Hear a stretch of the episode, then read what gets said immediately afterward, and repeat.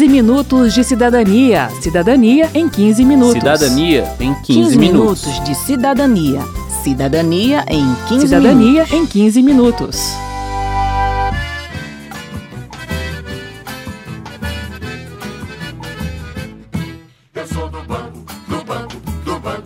Se você sofre toda vez que paga a tarifa bancária para realizar uma TED ou um DOC, que são transferências entre bancos, fique ligado nessa notícia. O Brasil passa a contar a partir de agora com uma nova ferramenta para pagamentos e transferências, o Pix. Como foi desenvolvido pelo Banco Central, o pagamento ou transferência pelo Pix será gratuito para o consumidor pessoa física. Entenda agora as regras de funcionamento da nova ferramenta nesta edição do 15 Minutos de Cidadania. Eu sou Márcio Aquilissardi. E eu sou Verônica Lima.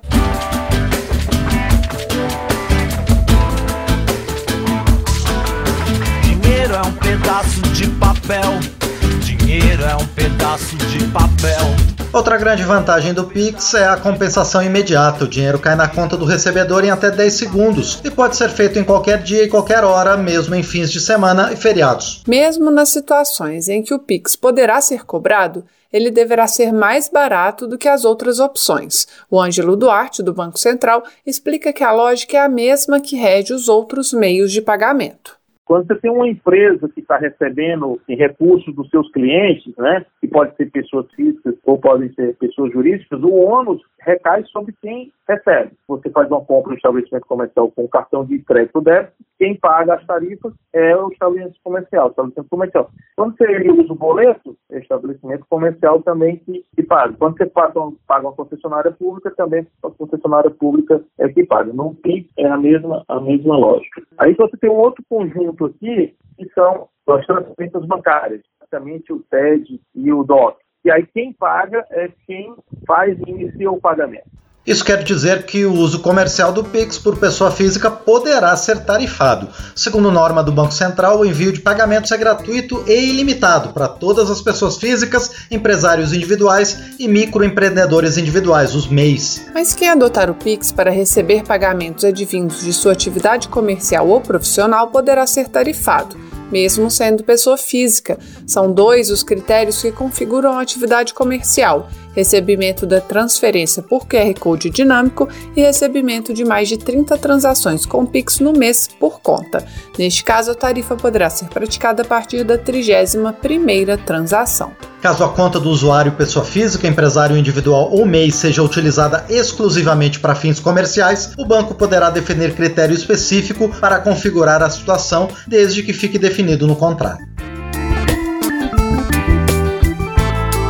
A gente vai explicar o que é esse QR Code dinâmico que eu mencionei há pouco, mas primeiro é melhor explicar como os pagamentos e transferências serão feitos via Pix. Bem, o Pix é só mais uma forma de fazer pagamentos e transferências, assim como boleto, TED, DOC, cartão de crédito, cartão de débito, etc. Então ele vai ser oferecido pelos bancos e instituições de pagamento por meio dos mesmos aplicativos e sites que o cliente já está acostumado a usar para realizar suas transações. É bom ficar atento a essa informação, viu, para não cair em golpes, como alerta Ione Amorim, do IDEC, Instituto Brasileiro de Defesa do Consumidor. Nessa fase do cadastramento, já surgiram inúmeras mensagens de fraude, induzindo os consumidores a fornecer seus dados para finalidades de crime de estelionato, né, de roubo de dados, de transações bancárias. Então, é importante que o consumidor fique atento quando ele tiver dúvida, ele procure a página do Banco Central para se certificar, converse diretamente com o seu banco, não entre em mensagens pelo WhatsApp, não entre em mensagens em páginas que ele não conhece, não abra links que ele não saiba identificar a procedência. Os bancos estão chamando para o cadastramento, mas dentro do seu ambiente seguro. Nenhum banco está passando, olha, toma o link aqui e faz o cadastro. O Ângelo Duarte, do Banco Central, completa: o cadastro não é no sistema Pix, mas na chave Pix. Está todo mundo, assim, já está cadastrado. O que você vai cadastrar é a chave. Vamos supor, se você vai receber um Pix e você não tem chave nenhuma cadastrada, você está apto a receber desde o momento zero. E se você também não cadastrar, você também pode fazer qualquer transação, iniciar o pagamento A, a chave é uma forma de facilitar, uhum. mas ela não é obrigatória, tá? É uma forma de facilitar a vida das pessoas. A chave Pix é só um meio mais fácil de identificar a conta que vai receber um pagamento ou transferência.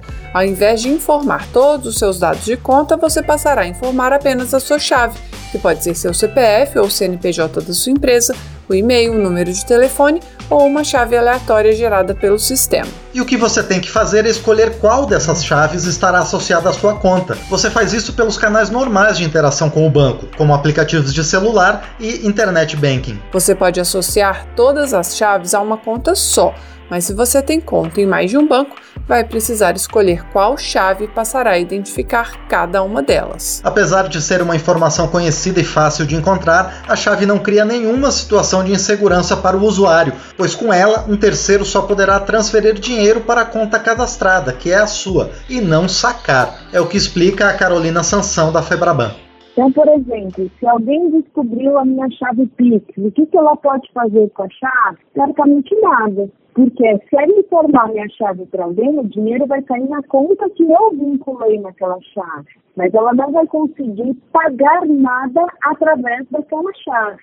Então é isso. Se você quiser transferir sua cota da festinha de fim de ano da turma para o colega que organizou, é só perguntar qual a chave dele. Em seguida, você entra no aplicativo do seu banco, escolhe o Pix, informa a chave, digita o valor, confere os dados do recebedor e confirma a transação. A outra opção, que provavelmente será mais usada por lojistas e prestadores de serviço, é o QR Code. Há duas opções, estático e dinâmico. A diferença é que o estático será gerado uma vez só pelo banco, com as informações solicitadas pelo dono da conta, e poderá ser usado em várias transações. Já o dinâmico será gerado a cada venda e só valerá para aquela transação, pois conterá informações específicas sobre ela. A Carolina Sansão da Febraban dá um exemplo de QR Code estático.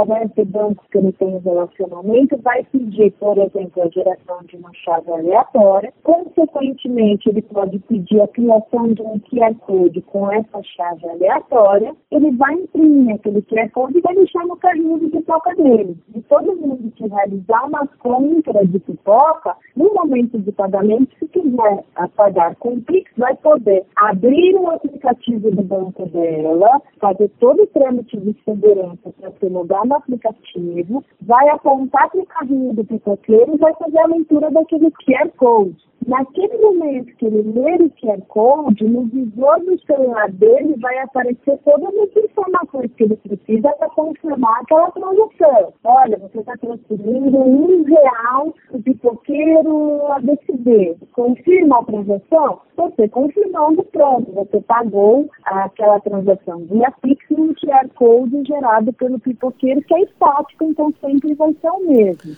O valor da compra pode estar no QR Code ou não. Se não estiver, o comprador poderá informá-lo no momento de pagar, mas as informações do recebedor serão sempre as mesmas. No dinâmico é possível incluir até mesmo as informações do produto e de quem realiza o pagamento, como exemplifica a Carolina Sansão. Eu estou num website fazendo a compra de um livro pela internet. No momento que eu clicar naquela opção de pagar via Pix, o próprio website por trás pode gerar um QR Code dinâmico que vão conter aquelas informações do livro que eu comprei, por exemplo, e mostrar na tela do, do cliente. E da mesma forma, o cliente vai abrir o aplicativo do banco, vai fazer a leitura do QR Code e vai realizar o pagamento. Só que esse QR Code dinâmico, como ele foi gerado especificamente para aquela compra, ele foi utilizado uma vez, ele expira. Quero saber. Quero saber. Olha só, durante a pandemia não tem sido possível ir à rodoviária gravar as perguntas dos cidadãos, então você pode mandar sua dúvida para a gente pelo WhatsApp. O número é 61 999 789080 e o próximo tema será o novo Código Brasileiro de Trânsito. Participe. Preciso ganhar dinheiro para me libertar do peso que a falta de grana dá. O Pix foi desenvolvido pelo Banco Central e por isso poderá ser usado por todos os bancos e instituições de pagamento. Na visão do deputado Alexis Fontaine, do Novo de São Paulo, isso vai favorecer a concorrência e reduzir custos para os usuários. Se alguém quiser cobrar, ele vai ter um concorrente do lado que não é automaticamente um banco, pode ser uma plataforma de comércio marketplace, pode ser uma fintech, pode ser até o, as empresas de cartão, né, de maquininha. E a vantagem, lógico, redução de custo para quem hoje transfere, para eliminar o TED, eliminar o DOC, isso vai ficar para trás, obviamente. E nós vamos ter, então, maior quantidade de concorrência e menor custo para os usuários. O deputado lembra que não é comum uma instituição governamental desenvolver uma ferramenta para o setor privado, mas afirma que, nesse caso, essa era a melhor opção para evitar uma concentração de mercado ainda maior. A Ione Amorim, do IDEC, também vê o investimento como positivo.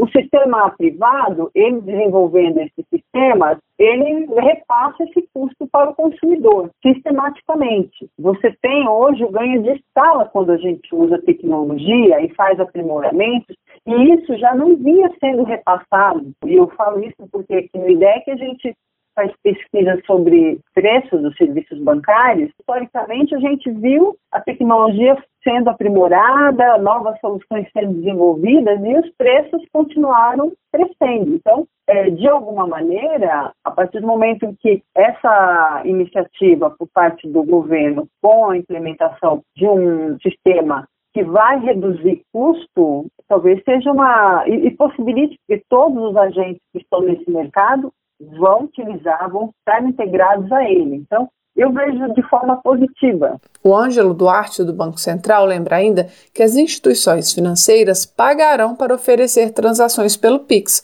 como ocorre com outros serviços ofertados pelo Banco Central às empresas. É um valor muito baixo, mas, segundo Duarte, suficiente para cobrir todos os custos que o Banco Central tem no desenvolvimento e manutenção do sistema. Ele explica que a autorização para que as instituições financeiras cobrem do usuário pelo uso de um sistema desenvolvido com recursos públicos se dá pelo fato de que eles terão que fazer seus próprios investimentos para desenvolver outras funcionalidades. Para incluir isso no, seus, no seu aplicativo celular, no internet banking, além de ações de esclarecimento aos, aos clientes, é, eventualmente ocorrendo algum tipo de fraude, eles eventualmente terão que arcar com, com, com prejuízos. Então, tem uma série de, de investimentos que as instituições terão que fazer não só investimentos iniciais, mas também investimentos de manutenção e aperfeiçoamento, de comunicação, que tem que ser remunerados. Daí, assim, a, a possibilidade de que haja cobrança é, em várias situações no PIX.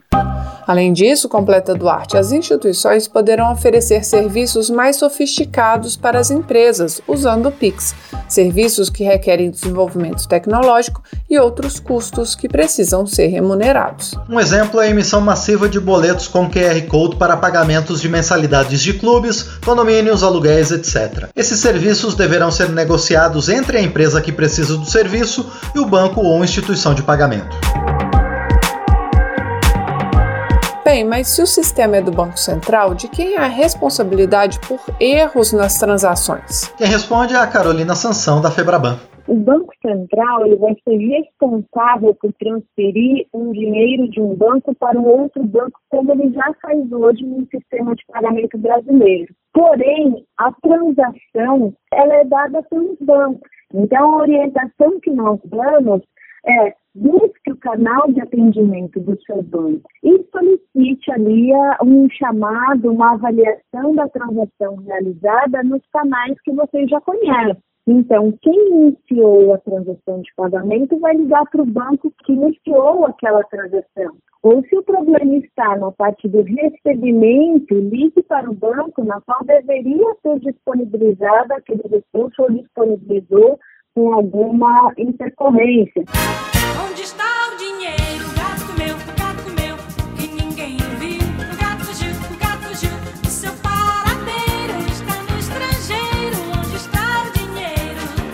Termina aqui o 15 Minutos de Cidadania, que teve produção de Lucélia Cristina e João Paulo Florencio, reportagem, texto e apresentação de Verônica Lima, trabalhos técnicos de Tony Ribeiro, edição e apresentação de Márcio Aquilissardi. Se você tem alguma dúvida, mande pra gente. O e-mail é rádio.câmara.leg.br e o WhatsApp é 61 999789080. O 15 Minutos de Cidadania é produzido pela Rádio Câmara e transmitido pelas rádios parceiras em todo o Brasil, como a Rádio Queimadas FM, da cidade de Queimadas, na Bahia. Você pode conferir todas as edições do programa no site radio.câmara.leg.br e no seu agregador de podcast preferido. Boa semana e até o próximo programa. Até lá! 15 minutos de cidadania. Cidadania em 15 minutos. Cidadania em 15, 15 minutos. minutos de cidadania. Cidadania em 15 Cidadania minutos. em 15 minutos.